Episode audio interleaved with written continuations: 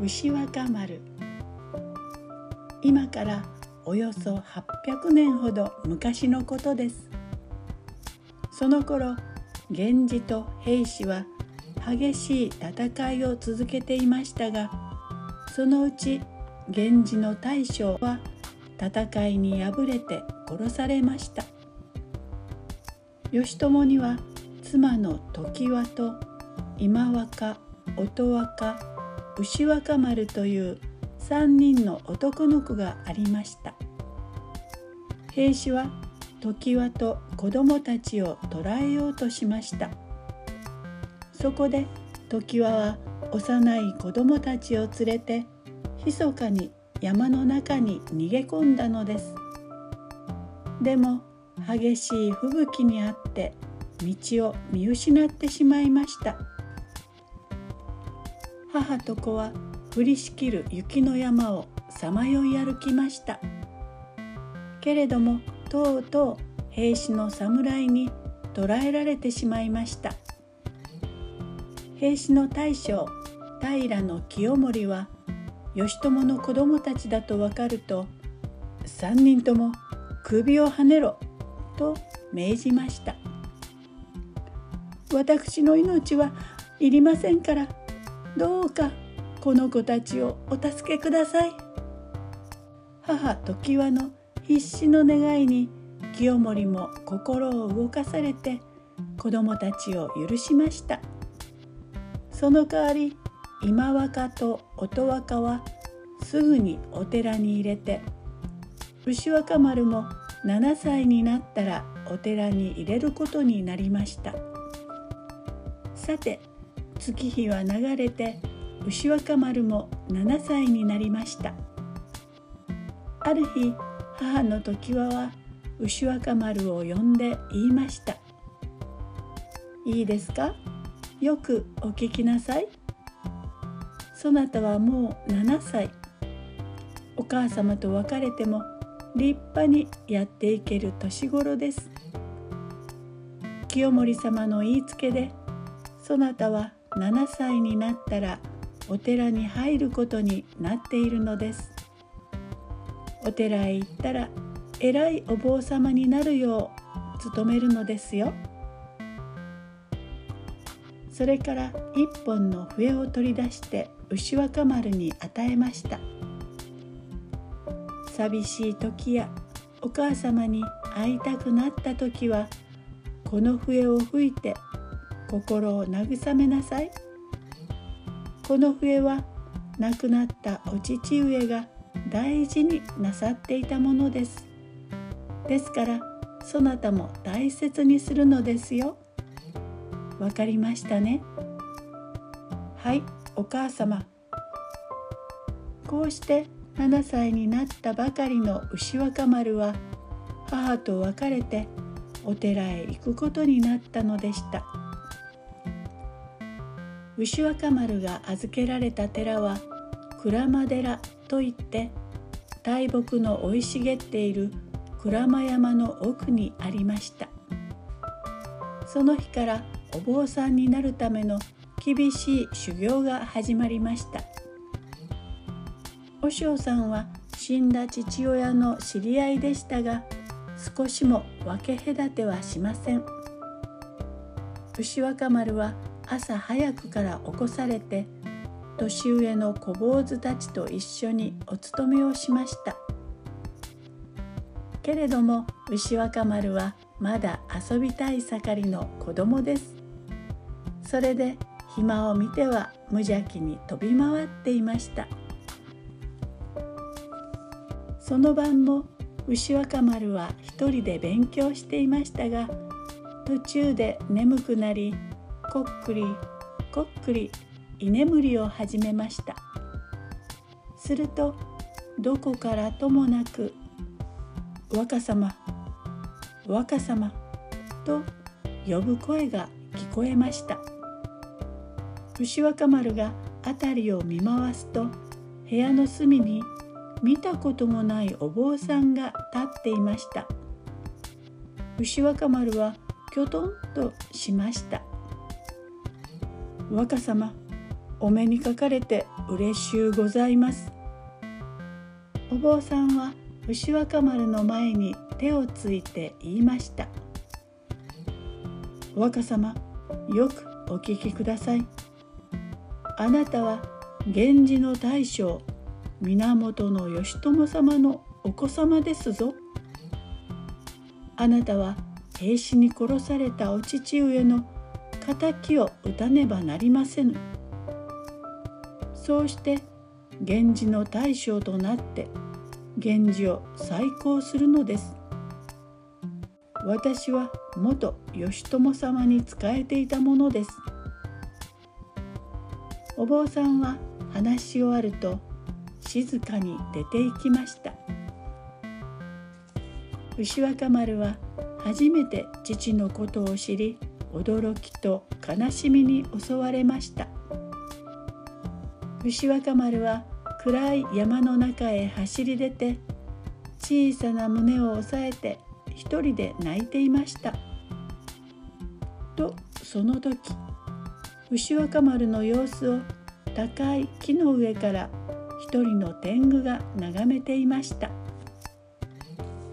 天狗はしばらく様子をうかがっていましたがやがて木の上からひらりと地上に飛び降りました「いやい小僧男のくせにいつまで泣いておる？さあ立たぬか。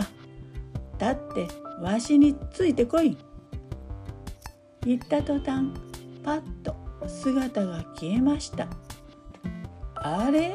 天狗のやつどこへ消えちまったんだろう？牛若丸は起き上がってキョロキョロ辺りを見回しました。すると目の前の地面に刀が落ちていました。よし天狗のやつめ牛若丸は刀を拾って身構えました。でも真っ暗でどこに天狗がいるのか分かりません。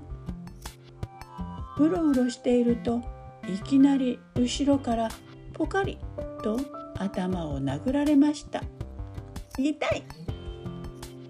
牛若丸は思わず叫び声を上げました。その隙にまたポカリ。痛い。痛たたたた途端に牛若丸はポロリと刀を落としてしまい。ました。あははは小僧ぼやぼやしているとまた頭をぶん殴られるぞ。天狗の声が聞こえてきます。牛若丸は慌てて刀を拾い上げました。そして声の聞こえた上の方を見上げました。すると木と木の間を奇妙なものたちが飛び回っていますなんとそれらはカラス天狗たちだったのです。いやい化け物め降りてこい。カラス天狗たちは一斉に木から飛び降りて牛若丸を取り囲みました。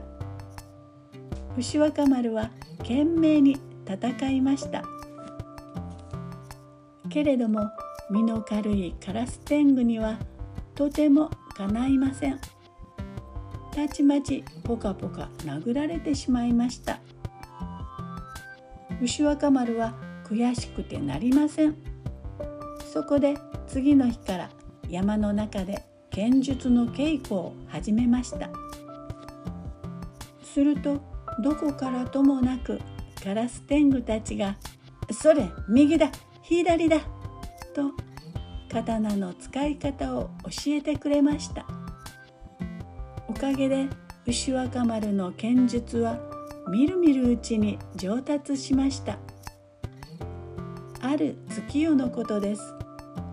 不意に「えい!」とカラス天狗が切りかかってきました。牛若丸はカラス天狗の刀を八子と受け止めると返す刀で相手を切り倒してしまいました。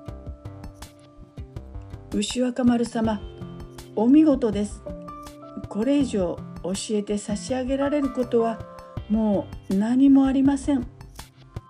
どうか立派な武将におなりください。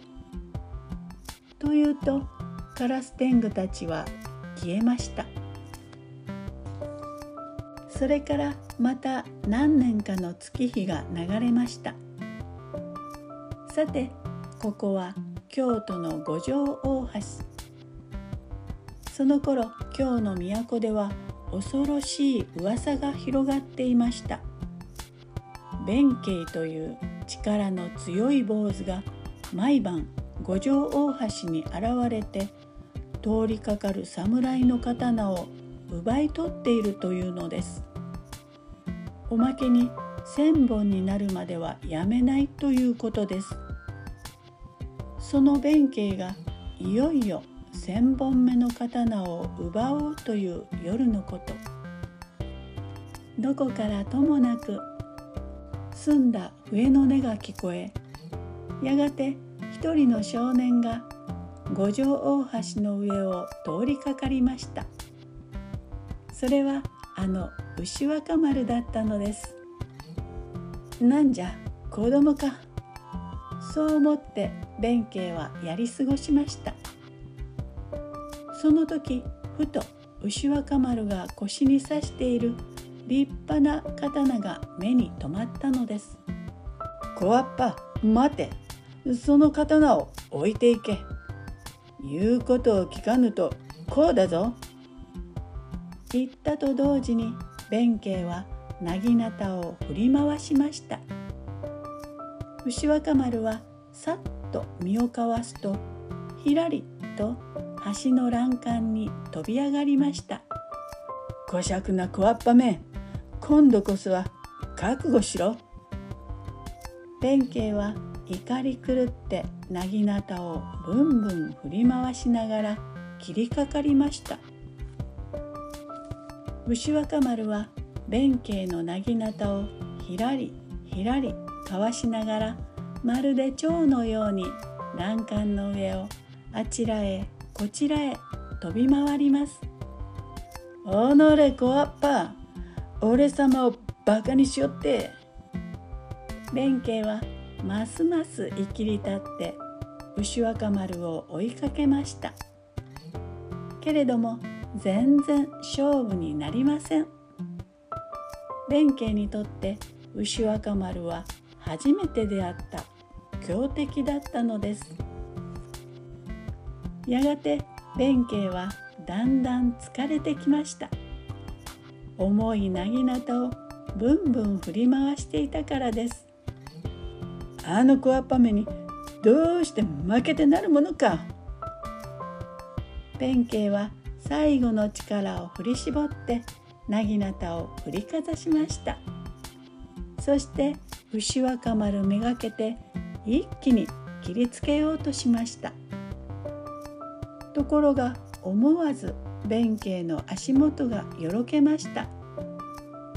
その隙を牛若丸は逃しませんでした。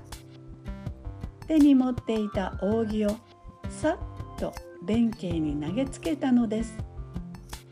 扇は見事額に当たって弁慶はばったり倒れました。これで弁慶もとうとう降参したのでした。この時牛若丸は16歳でした。鞍馬山で烏天狗に習った剣術が役立ったのです。その後牛若丸は名前を改めて立派な武将になりました。そして兄の頼朝を助けて屋島や壇の浦の合戦などの兵士との戦いに勝って亡き父義朝の敵を見事に討つことができたのです。